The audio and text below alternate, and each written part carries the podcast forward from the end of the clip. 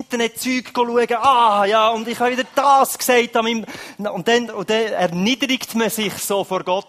Oder eine Variante, auch ganz, auch ganz populär, ist der Getränkeautomat, oder? Man sagt, ah, Gott, wenn ich jetzt das richtige Münz reinlasse, oder? Ich wünsche mir Gott ein Gola. Und dann, warum kommt das Gola nicht? Gott, ich habe doch das Gola wollen. Und dann, und dann kommt ein Rivella oder so. Und dann wird man hässig und sagt, Gott, ich höre dich nicht, du gibst mir nicht das, was ich will. Und man, man ist da so ein bisschen, immer so ein bisschen in Spannung. Er ist doch da für mich, oder? Er sagt, ich soll bitten und er gibt mir und es kommt das Falsche raus. Und so, ich weiß nicht, ob er so Bilder manchmal hat im Kopf. Jetzt ist es natürlich ein bisschen offensichtlich übertrieben. Aber so im Herzen, manchmal könnte es schon sein, dass man so eine Art so Bilder hat vom Gebet. Und ich möchte heute so ein bisschen das Thema mal ein bisschen angehen. Ich weiß nicht, wie, wie geht es dir im Betten? Haben wir unter uns so, so richtige Gebetsleute, weisst, wo, wo das so richtig gern machen, das viel machen. Ich, also vielleicht hat es ein paar, die, die das richtig gut können, die können dann zu mir kommen und mir lernen. Ich bin nämlich einer, ich kämpfe schon ein bisschen mit Gebet. Also ich mache es gern und ich, ich, ich weiss, es ist auch gut, aber irgendwie, ich glaube, da wäre noch mehr möglich. Und, äh, ich, ich habe mal in der Bibel geschaut und Jesus zeigt uns an zwei Orten in der Bibel, wie wir beten sollen. Eins ist Matthäus 6. Das ist so das klassische Vater unser. Oder? Das kennen wir, die meisten von uns. Und am zweiten Ort ist im Lukas 11, die werden wir heute anschauen, das ist das gleiche, auch Vater unser. Nur, das ist, gefällt mir, es ist eine viel kürzere Version. Also es ist viel kürzer und ein prägnanter, ein bisschen, ein bisschen das, was wichtig ist, ist eben drin und das andere, ja. Und die werden wir anschauen. Jetzt aber wichtig ist, wir schauen nicht nur das Vater unser an im Lukas 11, wir schauen die Geschichte vorher und die Geschichte nachher auch an. Weil der Zusammenhang ist in diesem Fall sehr, sehr wichtig. Und ich könnte darauf gehen, äh, die, die, die das geschrieben haben, die haben dann gesagt, hey, die Geschichten, die müssen in die Bibel und die müssen in dieser Reihenfolge nachher. Die Reihenfolge ist oft sehr entscheidend. Und dann zumal hat man noch gar nicht so Kapitel gehabt, oder? Bei uns ist jetzt, wir fangen im Kapitel 10 an, aber früher ist das einfach aneinander gewesen. Man muss sich das wie vorstellen, das ist einfach wie aneinander gewesen. Und Geschichte vorher und Geschichte nachher und das Vater unser werde ich jetzt vorlesen. Und ich habe extra keine Folie gemacht, dass ihr es auf eurem Handy könnt mitlesen könnt, weil es ist ein riesen langer Text. Äh, eine ganze Seite, Seite lese ich jetzt vor. Lukas 10, Vers 38. Leset mit, wenn ihr könnt, oder loset aufmerksam zu, weil ihr werdet nichts sehen da vorne. Also, Lukas 10, 38. Als Jesus mit seinen Jüngern weiterzog, kam er in ein Dorf, wo ihn eine Frau mit Namen Martha in ein Haus einlud oder in ihr Haus einlud. Sie hatte eine Schwester, die Maria hieß, äh, die Maria hieß. Maria setzte sich zu dem Herrn zu Füße und hörte ihm zu. Martha hingegen machte sich viel Arbeit, um das Wohl ihrer Gäste zu sorgen. Schließlich stellte sie sich vor Jesus hin und sagte, Herr, findest du es richtig, dass meine Schwester mich die ganze Arbeit tun lässt? Sag ihr doch, sie soll mir helfen. Kennen wir die Geschichte, oder? Maria und Martha. Martha, Martha, erwiderte der Herr, du bist wegen so viel in Sorge und Unruhe, aber notwendig ist nur eines. Und dann fragt man sich, ja, was ist denn notwendig? Und er gibt Jesus zur Antwort, Maria hat das Bessere gewählt. Aber was? Und das soll ihr nicht genommen werden. Also wir können eigentlich nicht eine Antwort über so direkt. Nach Lukas 11, jetzt geht's weiter, direkt weiter. Jesus hatte unterwegs Halt gemacht und gebetet. Darauf bat ihm einer seiner Jünger, Herr, lehre uns beten. Auch Johannes, sein Jünger, hat hat sie Bete gelehrt. Jesus sagte zu ihnen, wenn ihr betet, dann sprecht. Vater, dein Name werde geheiligt, dein Reich komme. Gib uns jeden Tag unser tägliches Brot. Vergib uns unsere Sünden, auch wir vergeben jeden, der uns schuldig geworden ist, und lass uns nicht in Versuchung geraten. Weiter sagte Jesus zu seinen Jüngern, angenommen, einer von euch hat einen Freund. Mitten in der Nacht sucht er ihn auf und sagt zu ihm, bitte leih mir doch drei Brote. Ein Freund von mir hat auf der Reise bei mir Halt gemacht und ich habe nichts, was ich ihm anbieten könnte. Also, ich bin da, es kommen Freunde zu mir, ich habe nichts zu essen und jetzt gehe ich zum anderen Freund und sage mir, hey, gib mir Brot, oder? Angenommen der, den er um Brot bittet, ruft dann von drinnen, stör mich nicht, halt, ich will da nicht gestört, halt, ich bin am Schlafen mit meinen Kindern und so weiter. Er sagt, ich will nicht mehr raus, ich kann jetzt nicht aufstehen und dir etwas geben. Ich sage euch, er wird es schließlich doch tun. Wenn nicht deshalb, weil der andere mit ihm befreundet ist, dann doch bestimmt wegen seines unverschämten Drängens. Er wird aufstehen und ihm alles geben, was er braucht. Na, die letzte Geschichte noch. Darum sage ich euch, bittet und es wird euch gegeben, sucht und ihr werdet finden, klopft an und es wird euch geöffnet. Denn jeder, der bittet, empfängt und wer sucht, findet und wer anklopft, dem wird geöffnet. Ist unter euch ein Vater, der seinem Kind eine Schlange geben würde, wenn es ihn um einen Fisch bittet? Oder einen Skorpion, wenn es ihn um ein Ei bittet? Wenn also ihr, ihr, die ihr doch böse seid, er redet hier zu seinen Jüngern, und er sagt, ihr, die ihr doch böse seid, das nötige Verständnis habt, um euren Kindern Gutes zu geben, gute Dinge zu geben, wie viel mehr wird dann der Vater im Himmel denen den Heiligen Geist geben, die ihn darum bitten. Jesus Christus, ich bitte dich, dass du uns diesen Text heute Morgen richtig lebendig machen dass du zu uns redest und dass, dass du unser Leben von innen veränderst, Herr. Danke vielmals. Wir haben in diesem riesen Abschnitt, den wir gelesen haben, haben wir so drei Teile, die ich heute anschauen will. Erstens ist das Problem, das kennen wir in der Geschichte von Martha und Maria. Das zweite ist dann äh, die Lösung. Das sehen wir dann im Gebet, Vater unser Gebet, die Kurzversion. Und das dritte ist dann, wie kommen wir, wie ist der Weg, dass wir die Lösung überkommen? Und das ist dann in diesem letzten Teil bei diesen, bei diesen Geschichten. Und wir, wir fangen an mit dem Problem. Martha hat viele Probleme. Maria und Martha, das sind zwei so recht verschiedene Geschwister. Die Maria ist das damalige kulturelle Ideal. Sie ist, sie ist so eine ruhige Persönlichkeit Sie ist überlegt nachdenklich, kulturell interessiert. Und sie setzt sich da an die Füße von Jesus und, und will einfach so ein bisschen saugen und aufsuchen und ah. Und das ist das damalige, eigentlich Ideal gewesen. Das heutige Ideal entspricht eher der, Mar äh, der Martha.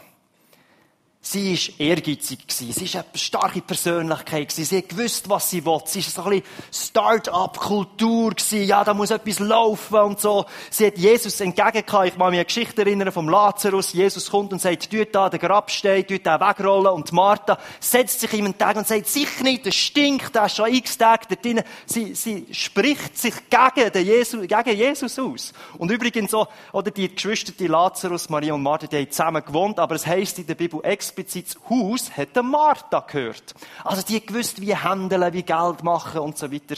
Es entspricht eher am heutigen Ideal. Aber sie hat Probleme gehabt. Und ihre, an diesen Symptomen, die sie hat, ich möchte ein paar anschauen, vielleicht erkennen wir ein paar Sachen bei uns auch. Eins war, sie hat sich gegenüber sich selber psychologisch entfremdet. Sie ist nicht im Frieden mit sich selber. Jesus sagt zu ihr, hey, du bist wegen so vielem im Sorge und Unruhe. Und eigentlich merkt man, hey, innerlich verreist sie sie.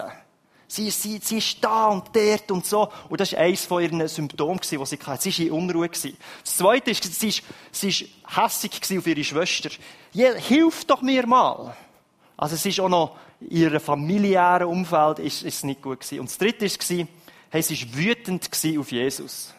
Sie hat gesagt, hey, findest du nicht, dass meine Schwester, sag doch meiner Schwester, sie soll doch helfen. Sie hat also, sie ist nicht im Frieden mit sich selber. Sie ist sozial und relational, ihrer Familie ist es nicht gut. Und spirituell, ihre Beziehung zu Gott, ist auch nicht gut. Also es ist viel Unruhe in ihrem Leben. Und die Wurzel von diesem Problem ist, und vielleicht ist das auch unser Problem oder dein Problem und, und das Problem von unserer Gesellschaft, ist, sie hat eine grosse Sicht von ihren eigenen Möglichkeiten, was sie machen kann.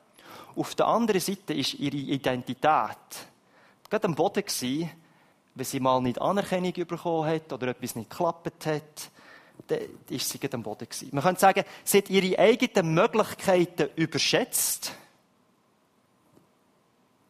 und unterschätzt ihren eigenen Wert. Die eigenen Möglichkeiten, das Leben zu kontrollieren und, und so, hat sie überschätzt und ist darum im Stress gewesen. Aber der eigentliche Wert, den sie hat als Person, hat sie unterschätzt. Und ich glaube, das ist manchmal schon unser Problem. Wir haben das Gefühl, wir können viel mehr kontrollieren und machen, als wir denken. Und innerlich haben wir das Gefühl, ah, ich bin es eigentlich gar nicht so wert. Das ist das Problem. Die Lösung finden wir jetzt beim Gebet von Jesus. Was, sagt, was gibt Jesus als Antwort Martha? Er sagt, Martha, Martha, du bist wegen so viel in Unruhe. Maria hat das Bessere gewählt. Und ich habe mich schon gefragt, ja, was hätte Maria gewählt? Was ist denn besser dran? Sag mir konkret, was, was besser dran ist. Und wir wissen es eigentlich nicht, weil die Geschichte ist einfach fertig. Ausser, wir lesen weiter. Und wenn wir weiterlesen, geht es mit Gebet weiter. Und ich glaube, Gebet ist eine Lösung für die Grundhaltung, für das Problem, das wir vorher gesehen haben. Wir überschätzen, was wir können und unterschätzen, was wir einen Wert haben. Und das Gebet kann das verändern. Und was ist das für ein Gebet? Das Gebet, wo Jesus auf seine Art uns gelehrt hat. Und ich sehe so zwei Sachen, die ein bisschen rauskommen. Eins ist, und ich erkläre es nachher, was ich damit meine, ganz, ganz aggressiv und mutig und gross beten, das soll man auf der einen Seite, gleichzeitig unterwürfig, demütig uns unter, unter seinen Willen stellen. Also auf der einen Seite ganz, ganz aggressiv und sagen, was wir wollen, und gleichzeitig ganz unterwürfig und ja und so. Und ich möchte es kurz erklären, von, wo, wo ich das sehe. Zuerst aggressiv. Aggressiv, mutig, für Sachen, konkrete, spezifische Sachen in deinem Leben beten und fragen. Spezifisch kommt von, gib uns jeden Tag unser tägliches Brot. Gib mir genau das. Ich brauche jetzt Brot zum Leben. Gib mir Brot. Wir sollen spezifisch fragen, was wir brauchen, damit wir leben können. Du sollst spezifisch beten, hey, ich brauche jetzt das. Das, das aggressive, mutige, von wo kommt es? Ich sehe das in der Art, wie er schreibt, Bittet und es wird euch gegeben. Sucht und ihr werdet findet. Klopft an und es wird euch geöffnet. Gerade, gerade das, das Klopfen, wo man nachher in der Geschichte hört, ich stelle mir das schon vor, oder? Du gehst zu deinem Nachbar und sagst, klopfst mal und es ist schon ein bisschen spät am Abend und er tut nicht auf und dann klopfst ein bisschen lauter. Und du wirst immer ein bisschen, hey, jetzt brauche ich da. Und du klopfst immer lauter. Und das ist leicht aggressiv. Es ist leicht so ein bisschen, hey, jetzt gib mir mal endlich, was ich brauche. Es ist ein bisschen ungeduldig. Das ist ein gutes Beispiel, das Jesus da bringt. Also wir sollen bestimmt, mutig, äh, aggressiv, das ist das falsche Wort, aber es ist, fällt mir nichts besser in Sinn, fragen, bis wir das haben, was wir wollen. Und dann, warum tut er auf? Wegen seines unverschämten Drängens. Ich finde es mega cool. Also, unverschämt, mutig, einfach, jetzt gib mir mal endlich, was ich will. Das kommt so ein bisschen von dort. Und dann sollen wir aber auch noch grösser fragen, als wir denken, was möglich ist. Ich sehe das so ein bisschen, das ist jetzt vielleicht ein bisschen weit hergeholt, aber es wird euch geöffnet. Also er tut nach Türen auf. Und wenn ich das mir vorstelle, dann tut er nicht nur die Türen auf und ich komme Brot und Fisch über, sondern er tut vielleicht auch unsere Vorstellung von dem, was möglich ist, erweitern. Und sagt, hey, schau, das ist möglich. Hier, ich beschenke dich mit dem. Der Paulus schreibt es so im Epheser 3,20. Ihm, der mit seiner unerschöpflichen Kraft in unserem Werk ist und unendlich viel mehr zu tun vermag, als wir erbitten oder begreifen können. Also, wir können nicht einmal wir können Gott nicht herausfordern mit unseren grossen Bitten. Das geht gar nicht. Er kann noch unendlich viel mehr. Also aggressiv, mutig, spezifisch, gross für Sachen zu fragen, das ist die eine Seite. Aber es ist eben nur die eine Seite. Gleichzeitig sollen wir ganz unterwürfig, demütig beten. Und ich hole das raus aus den ersten Zielen von dem Gebet, wo Jesus uns lehrt. Dort heisst es, Vater, dein Name werde geheiligt, dein Reich komme. Und die Ziele steht vor, gib mir mein tägliches Brot. Also vorher soll es um seine Ehre gehen, um sein Reich. Also bevor ich um persönliches Brot kämpfe und was ich meine Vorstellung von persönlichem Brot ist, soll es immer um sein Reich, um seine Ehre, um seine Gerechtigkeit in dieser Welt gehen. In anderen Worten, zuerst muss ich eine andere Perspektive bekommen für, für eigentlich alles in meinem Leben. Ich soll Perspektiven von Reich Gottes auf dieser Welt bekommen, bevor ich meine eigenen Sachen es kann mutig und aggressiv erbitten. Meine Perspektive muss wie geheilt werden. Ich muss wie lernen, hey, ich muss wie lernen, hey, ich, ich will für Gottes Reich kämpfen. Ich muss wie lernen, meine Nachbarn zu sehen und sagen, hey, die sind, die sind wichtig. Ich will, ich will, hey, da ist Ungerechtigkeit da, ich will da Gerechtigkeit hineinbringen. Ich muss wie lernen, andere Sicht haben für ganz, ganz viele Sachen in meinem Leben. Bevor es um meine eigenen Bedürfnisse geht, soll es um Reich Gottes Bedürfnis gehen in dieser Welt. Soll der Nachbar dran kommen, soll Ungerechtigkeit vernichtet werden. Er soll bei allem im Zentrum stehen. Und wenn wir das machen, dann wird unsere Perspektive verändert. Und mit dieser veränderten Perspektive, dann können wir bitten, was wir wollen. Mutig, aggressiv, unverschämt. Und er wird es uns geben. Weil wir haben jetzt ein verändertes gesehen, eine veränderte Wahrnehmung von dem, was wir eigentlich brauchen. Oder, wenn ich ohne dem Reich Gottes Gedanken, wenn ich einfach sage, hey, Du darfst dir wünschen, was du willst. Grösser als du denkst. Besser als du denkst. Wünsch irgendetwas, was du brauchst für dein Leben. Das Erste, was ich daran denke, ist, ah, okay, es ist ein bisschen knapp finanziell und das und das und das. Und was könnte ich wirklich brauchen für meine Family? Und es sind alles Sachen für mich. Ich weiß nicht, ob es euch auch so geht. Was, wenn du dir irgendetwas kannst wünschen es sind Sachen für mich. Wir sind irgendwie krank. Unsere Perspektive ist auf uns gerichtet. Wir, wir wissen noch nicht eigentlich, was Brot wirklich ist, was für tägliches Brot wir brauchen. Und darum sagt nach Jesus der Martha, sie hat gedacht, ihre Perspektive war, die Schwester soll mir helfen. Weil meine Perspektive von Reich Gottes ist Gastfreundschaft. Ich will, dass das gastfreundlich ist, dass Jesus und so genug das ist. Das ist meine Sicht von Reich Gottes. Und da bin ich jetzt am Schaffen. Ich krampf mich ja ab für Reich Gottes. Und Maria, komm mir helfen, wir wollen zusammen Reich Gottes bauen. Und dann sagt Jesus, du, du hast eine falsche Sicht, eine falsche Perspektive. Das ist, Gastfreundschaft ist, ist gut, aber das ist nicht das Wichtige im Moment. Wir brauchen etwas anderes. Und so kann unsere Perspektive geheilt werden. Also die Lösung ist unglaublich aggressiv, unverschämt, mutig, gross beten. Gleichzeitig ganz unterwürfig, demütig beten. Und wenn wir jetzt wieder aufhören mit der Predigt, dann wäre es, so ein bisschen à la Getränkeautomat man versucht jetzt eine Technik herauszufinden, die richtige Münze, der richtige Betrag. Weißt, ich mache also, ich tue einen 2 Fränkler unterwürfig und 1,80 mutig, oder? Und dann habe ich die richtige Balance, oder?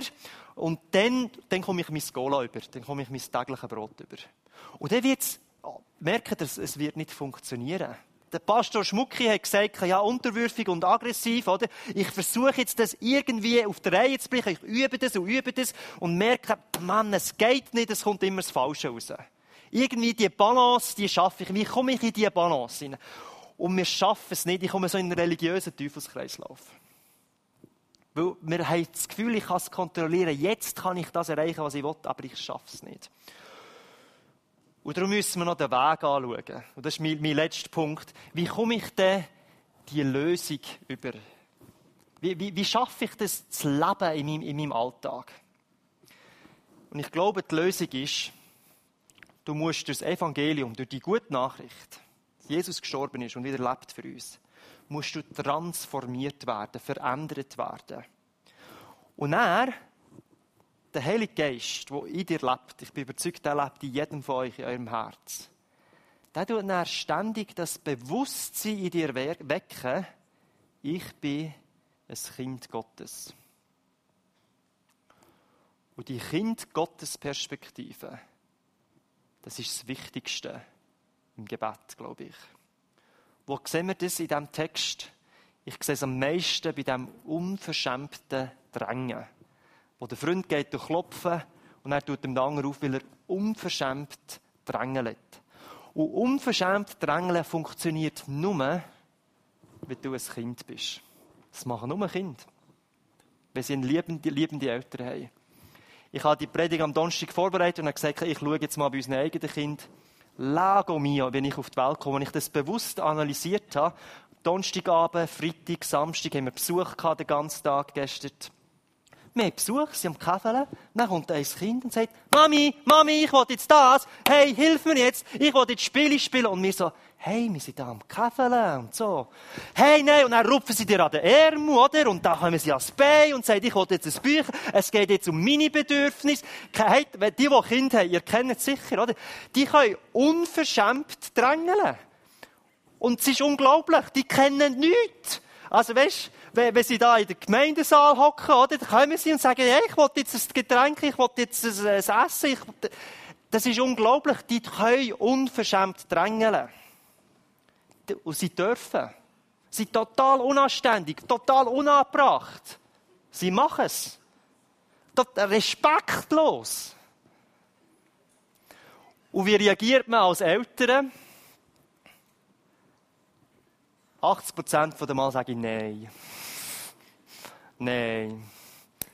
Nein. Und ich sage, ich sage ständig Nein zu ihren Anfragen, zu ihren Gebet, wenn man so will. Aber ich sehe ihr größere Anliegen.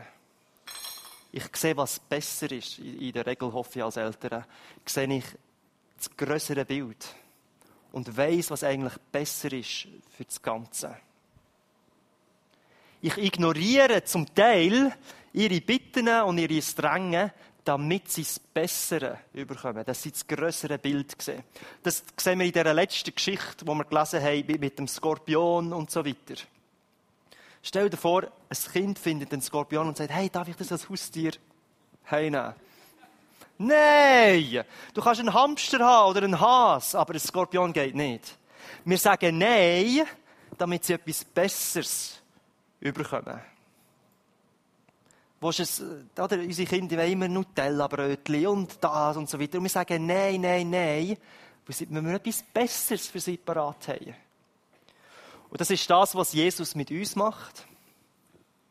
Das ist das, was Jesus mit der Martha gemacht hat gesagt hey, er sagt, nein, Maria soll dir nicht helfen, weil ich habe etwas Besseres für dich parat.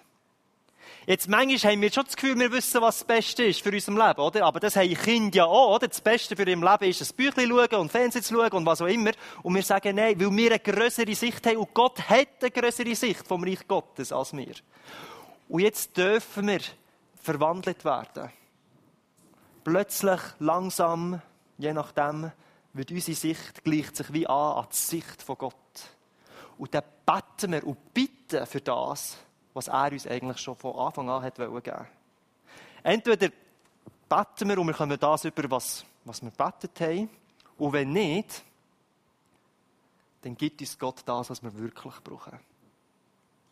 Und das sagt er, etwas Größeres oder Besseres. Wir verstehen es manchmal nicht, wie meine Kinder ständig nicht verstehen. Aber wir dürfen darauf vertrauen, da ist etwas Größeres und Besseres parat für uns. Band, ihr, ihr dürft wieder raufkommen. Ich möchte schließen mit, mit ein bisschen Träumen. Stell, stell dir mal einfach für dich persönlich vor. mit dieser Reich Gottes Perspektive, wie, wie müssten sich eigentlich meine Gebete verändern? Müsste ich, weißt, vielleicht müsste ich viel mehr beten, hey, gib mir Freude in meinem Leben. Verändere meinen Charakter. Ich will, weißt, ich will mehr Frieden haben, ich will mehr Liebe haben für die Menschen in meinem Umfeld. Und oft haben wir ja das nicht. Aber ich kann beten, hey, mach, dass es mir einfach besser geht, oder? Ich habe da eine Krise. Oder ich kann beten und ich träume von, dass mir das tun. Hey, du mich verändern. Du mich innerlich verändern. Mach, lass mich eine größere Sicht haben. Das ist das Erste, was ich träume davon. Dass, dass unsere Gebet Reich Gottes Gebet werden. Für uns und für unsere Region. Und nicht nur, das soll dann wirklich über uns rausgehen dass, dass die Quellen, Quellianer, wir berühmt werden, hey, uns geht es nicht einfach, dass wir da gut haben und dass wir die besten Gottesdienste haben und solche Sachen, sondern dass von hier aus, in unserer Region, da, da wird Reich Gottes verbreitet. Nicht, weil wir besonders gut sind, sondern weil das uns als Herzensanliegen ist. Es geht nicht darum, dass es mir gut geht und dass ich hier ein bisschen auftanken kann und ah, es geht mir gut und das auch. Aber es soll uns zuerst um sein Reich gehen. Dass an dem Ort, wo du bist, an, an deinem Zuhause, an deiner Arbeitsstelle, dort, wo du Einfluss hast, in deiner Familie, dass wir Reich Gottes Augen und Brillen haben und das verbreiten. Und das, das ist mein Traum. Es ist relativ simpel, aber wenn das jedes von uns lebt, dann verändern wir, dann verändern wir quasi zur Region und die ganze Welt. Das, ich glaube daran. Das wird uns und alles rundherum verändern. Und für das möchte ich beten, bevor wir dann wieder das Lied singen. Jesus, bitte, bitte, schenk du uns einfach deine, deine Perspektive, deine, deine Sicht. Schenk du uns einfach, dass wir nur ein bisschen dein Reich sehen, deine Sicht bekommen und dass du uns veränderst. Dass wir merken, hey, es soll einfach, es soll einfach um dich gehen in unserem Leben. Und all die, die egoistischen Gedanken, die sich da reinschleichen und, und Wünsche und Sachen und Getränkeautomattechniken, tu das einfach verschwinden lassen und verändere unsere Perspektive, damit wir zuerst zu dir kommen. Und dass unsere Bitten, dass die so mutig und gross und aggressiv werden, aber dass das im Rahmen von deinem Willen ist, dass wir richtig fett beten können. Aber es entspricht deinem Willen, Herr. Und du wirst unsere Region verändern, Herr. Danke vielmals. Schaffst du unseren Herzen, unseren Gedanken und unseren Gebeten, Herr. Amen.